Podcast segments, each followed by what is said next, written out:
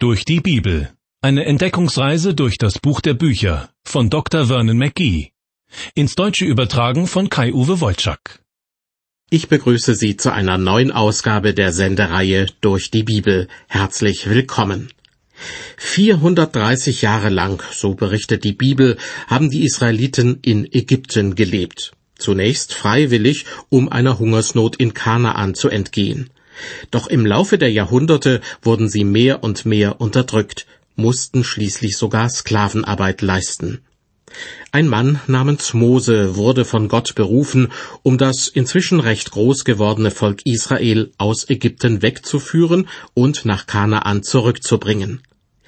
Gleich zu Anfang ihrer Reise erlebten die Israeliten ein großes Wunder.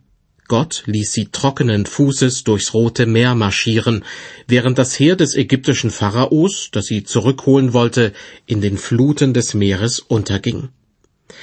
Doch dann begann der schwierige Teil der Reise nach Kanaan, das alltägliche Überleben in der Wüste.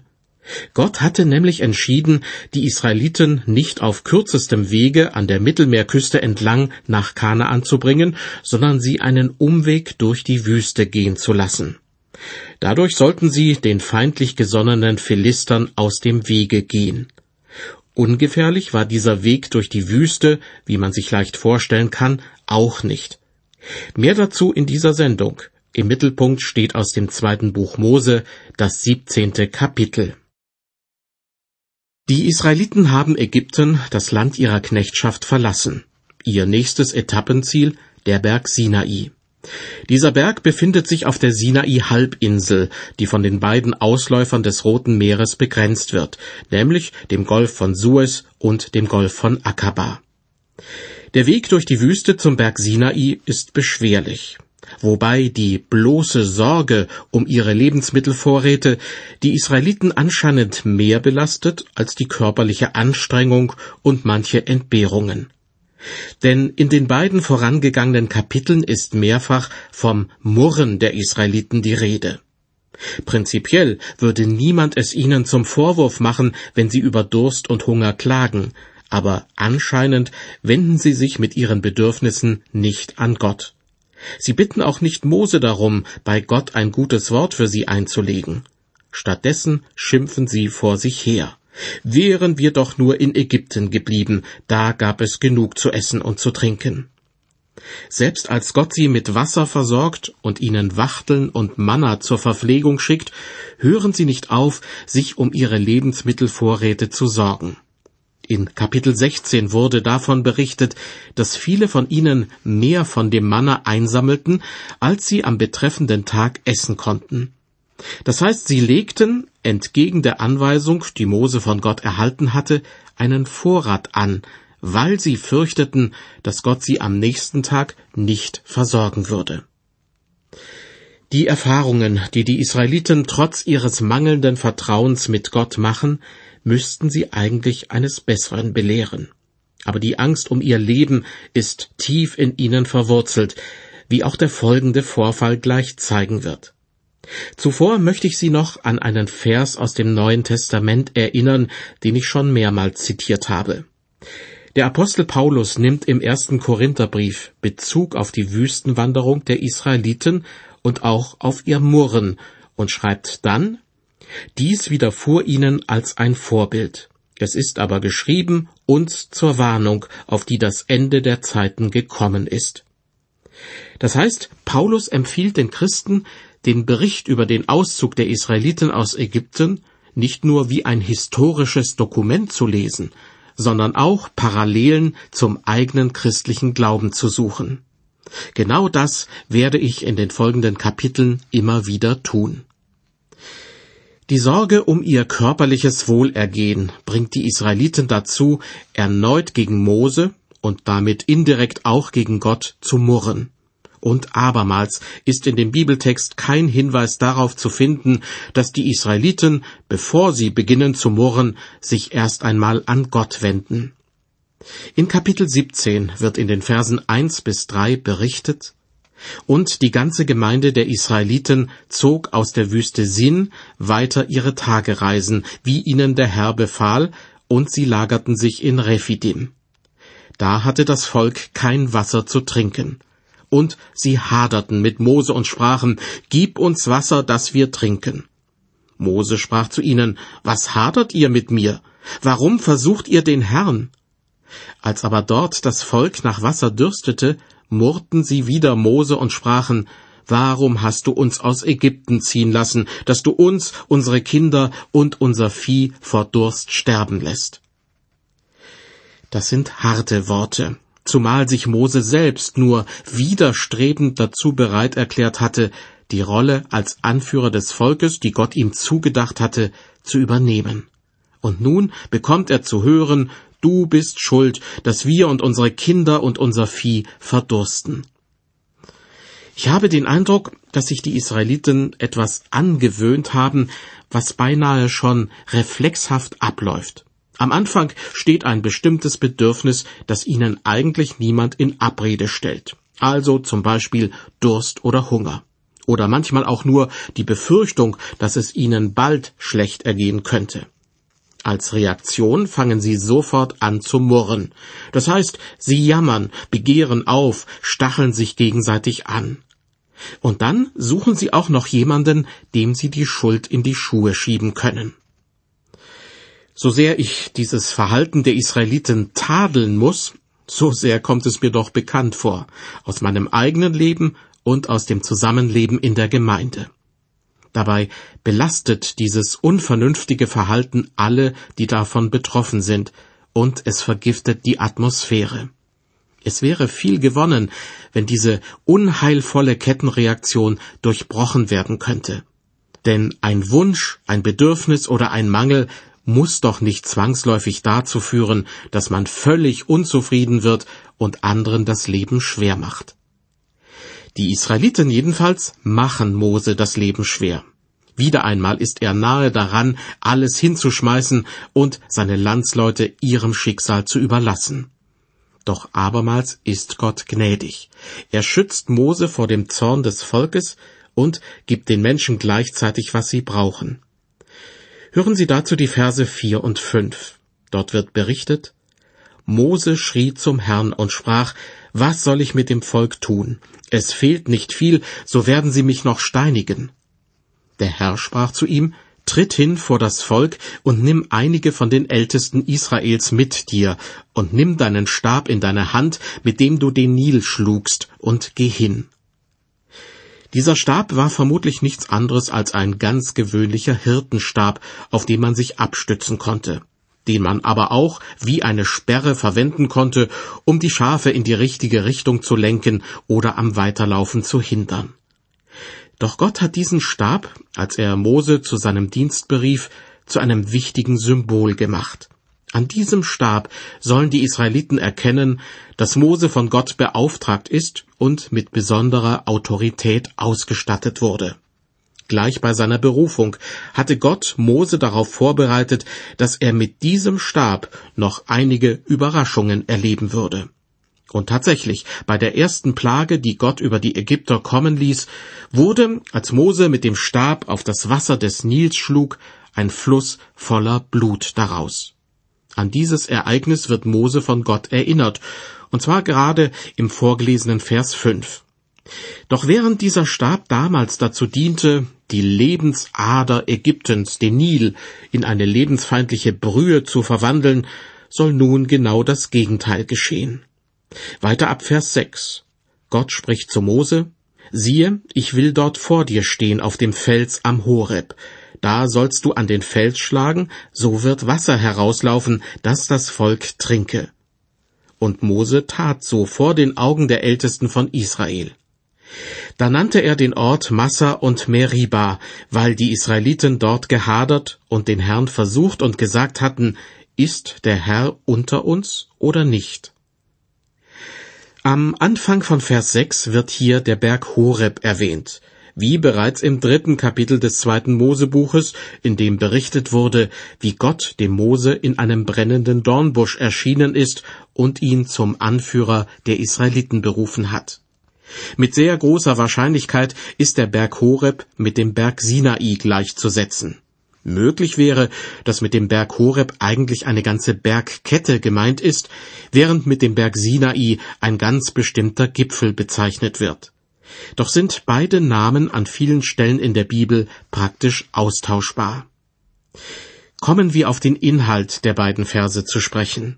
Aus einem Felsen kommt Wasser heraus, und zwar so viel, dass um die zwei Millionen Menschen und ihr Vieh sich davon satt trinken können. Natürlich eignet sich diese Szene hervorragend, um einen geistlichen Sachverhalt hinein zu interpretieren, was manche Christen wiederum als zu weit hergeholt empfinden würden. Doch glücklicherweise liefert die Bibel selbst eine Deutung für den Felsen, aus dem das Wasser herausfließt.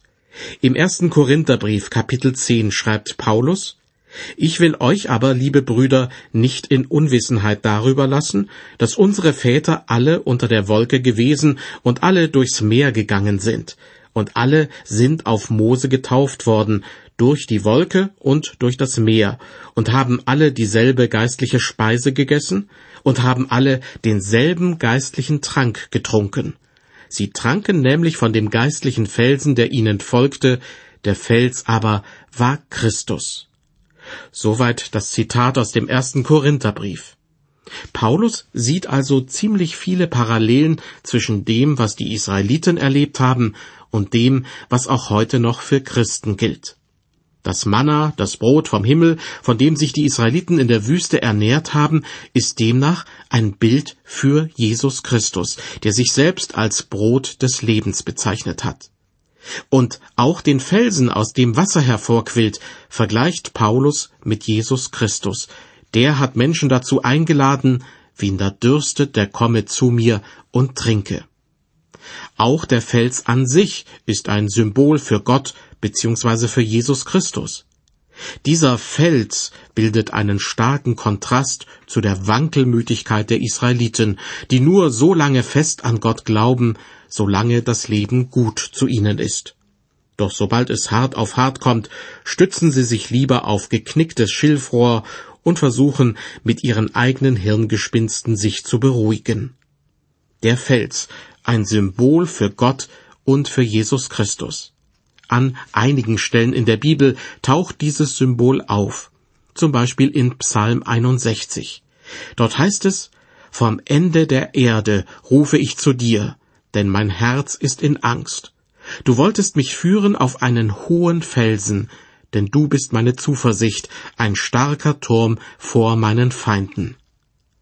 Hier wird Gott zuerst mit einem hohen Felsen und dann mit einem starken Turm verglichen, auf dem man sich vor den Feinden in Sicherheit bringen kann. Ebenfalls sehr eindrücklich ist ein Vers aus Psalm 78. Die Lutherbibel übersetzt den Begriff Felsen hier allerdings mit Hort, was im Prinzip auch nicht falsch ist, weil dieser Felsen als Zufluchtsort dient. Die Elberfelder Bibel dagegen bleibt näher beim ursprünglichen Wortlaut. Dort heißt es, wie gesagt in Psalm 78, und sie dachten daran, dass Gott ihr Fels sei und Gott der Höchste ihr Erlöser. Auch im Neuen Testament spielt der Fels bzw. Stein eine Rolle. Der Apostel bezieht sich im folgenden Text auf zwei Stellen aus dem Jesaja-Buch und auf eine Stelle aus Psalm 118 und er deutet diese Aussagen auf Jesus Christus. Obwohl Jesus als Eckstein im übertragenen Sinn eine besonders wichtige Rolle spielt, wurde er vor allem von den religiösen Führern des Volkes Israel verachtet. Petrus schreibt nun also, Darum steht in der Schrift, siehe, ich lege in Zion einen auserwählten kostbaren Eckstein, und wer an ihn glaubt, der soll nicht zu Schanden werden. Für euch nun, die ihr glaubt, ist er kostbar, für die Ungläubigen aber ist der Stein, den die Bauleute verworfen haben und der zum Eckstein geworden ist, ein Stein des Anstoßes und ein Fels des Ärgernisses. Sie stoßen sich an ihm, weil sie nicht an das Wort glauben, wozu sie auch bestimmt sind. Soweit einige Verse aus dem ersten Petrusbrief, Kapitel 2. Und noch ein recht eingängiger Vers aus dem ersten Korintherbrief. Dort schreibt Paulus in Kapitel 3, einen anderen Grund kann niemand legen als den, der gelegt ist, welcher ist Jesus Christus. Mit dem Grund ist hier der Untergrund gemeint, das Fundament des Glaubens. Zurück zu den Israeliten, die mitten in der Wüste miterleben, wie ein Felsen auf einmal frisches Wasser hervorbringt. Mose muss dafür mit seinem Stab auf den Felsen schlagen. Um einen Zauberstab handelt es sich natürlich trotzdem nicht, denn in Vers 6 unseres Bibeltextes sagt Gott zu Mose ausdrücklich, siehe, ich will dort vor dir stehen auf dem Fels am Horeb. Weder der Stab noch Mose vollbringen das Wunder aus eigener Kraft. Gott ist derjenige, der sich auf das Murren der Israeliten einlässt und ihnen hilft. Möge das Wasser ihnen wohl bekommen und zugleich ihr Vertrauen auf Gott stärken. Die Wüstenwanderung der Israeliten, warum ist sie eigentlich notwendig? Warum nehmen sie nicht den kürzeren Weg entlang der Mittelmeerküste? Nun, in Kapitel 13 wurde das so begründet. Als nun der Pharao das Volk hatte ziehen lassen, führte sie Gott nicht den Weg durch das Land der Philister, der am nächsten war, denn Gott dachte, es könnte das Volk gereuen, wenn sie Kämpfe vor sich sehen, und sie könnten wieder nach Ägypten umkehren. Ein Kampf gegen die Philister wäre für die Israeliten offenbar zu einem Fiasko geworden. Deshalb hat Gott dafür gesorgt, dass ihnen diese feindliche Begegnung erspart bleibt. Doch nun wartet ein anderer Gegner auf sie. In Kapitel 17 wird ab Vers 8 berichtet, da kam Amalek und kämpfte gegen Israel in Rephidim. Da sprach Mose zu Josua, Erwähle uns Männer, zieh aus und kämpfe gegen Amalek. Morgen will ich oben auf dem Hügel stehen mit dem Stab Gottes in meiner Hand. Und Josua tat, wie Mose ihm sagte, und kämpfte gegen Amalek. Die Amalekiter stammen wie die Israeliten von Abraham und Isaak ab. Doch dann spalteten sich die Abstammungslinien. Wie Sie sich vielleicht erinnern können, hatte Isaak zwei Söhne, Jakob und Esau. Jakob hintergeht zwar seinen Vater und seinen Bruder, reift später jedoch zu einem Mann Gottes heran. Aus Jakobs Söhnen gehen die zwölf Stämme Israels und damit das Volk Israel als Ganzes hervor. Jakobs Bruder Esau dagegen wird zum Stammvater der Edomiter und Amalekiter. Wie man den gerade gelesenen Versen entnehmen kann, sind die Amalekiter auf die Israeliten nicht gut zu sprechen. Es kommt zu einem großen Kampf.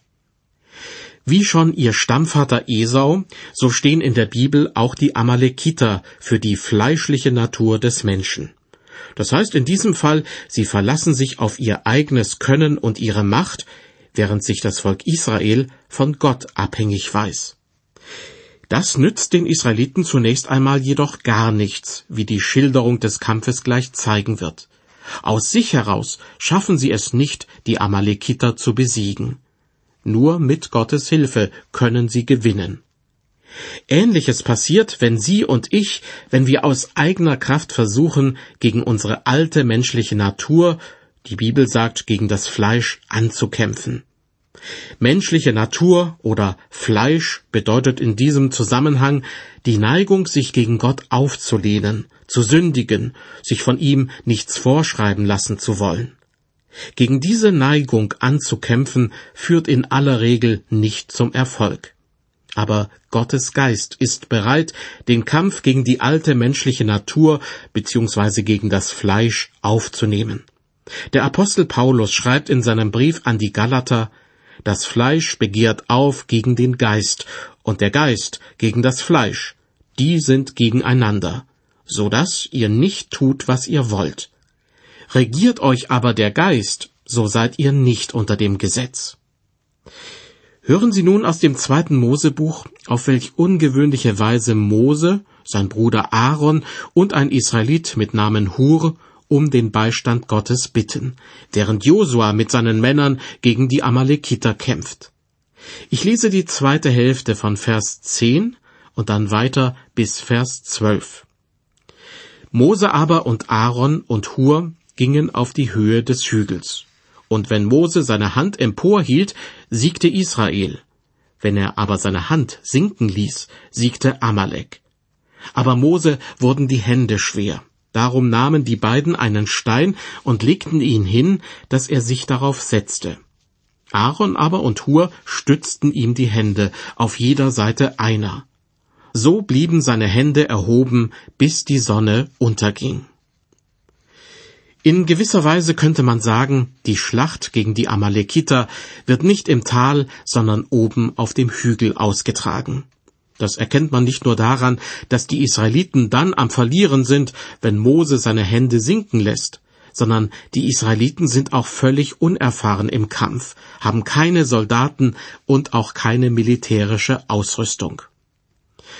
Nun hat Mose in Vers 9 angekündigt, mit dem Stab Gottes in seiner Hand oben auf dem Hügel zu stehen. Doch dann wurden ihm die Hände schwer. Das lässt vermuten, dass er den Stab mit beiden Händen emporgehalten hat. Ein Zeichen, das die kämpfenden Israeliten gewiss sehen konnten und als Ermutigung empfunden haben. Ein richtiges Siegeszeichen, denn der Stab erinnerte sie an die anderen Wunder, die Gott durch Mose und durch diesen Stab schon vollbracht hatte. Gleichzeitig erinnern die erhobenen Hände natürlich auch an die entsprechende Gebetshaltung. Und ich bin mir absolut sicher, während Mose oben auf dem Hügel stand, hat er Gott angefleht, seinen Leuten den Sieg zu schenken. An diesem Punkt möchte ich noch einmal kurz auf die menschliche Natur bzw. das Fleisch zu sprechen kommen, gegen das Christen immer wieder ankämpfen müssen. Damit verhält es sich ähnlich wie bei dem Kampf zwischen den Israeliten und den Amalekitern. Nur Gottes Geist kann den Sieg herbeiführen. Doch er wird uns nicht ungefragt beiseite stehen. Wir müssen es wollen und ihn darum bitten, dass er für uns kämpft, gegen unsere alte menschliche Natur, gegen das Fleisch im geistlichen Sinne. Wenn Christen versuchen, aus eigener Kraft dagegen anzukämpfen, werden sie kläglich scheitern. Zurück zu unserem Bibeltext, die Verse 13 und 14. Und Josua überwältigte Amalek und sein Volk durch des Schwertes Schärfe. Und der Herr sprach zu Mose, Schreibe dies zum Gedächtnis in ein Buch und präge es Josua ein, denn ich will Amalek unter dem Himmel austilgen, dass man seiner nicht mehr gedenke.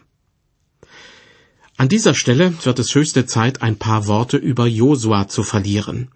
Er wird später Moses Aufgabe übernehmen und die Israeliten ins Land Kanaan bringen.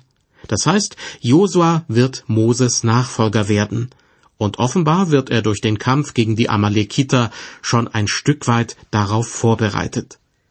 Anscheinend ist er ein ganz gewöhnlicher Israelit ohne eine besondere Vorgeschichte.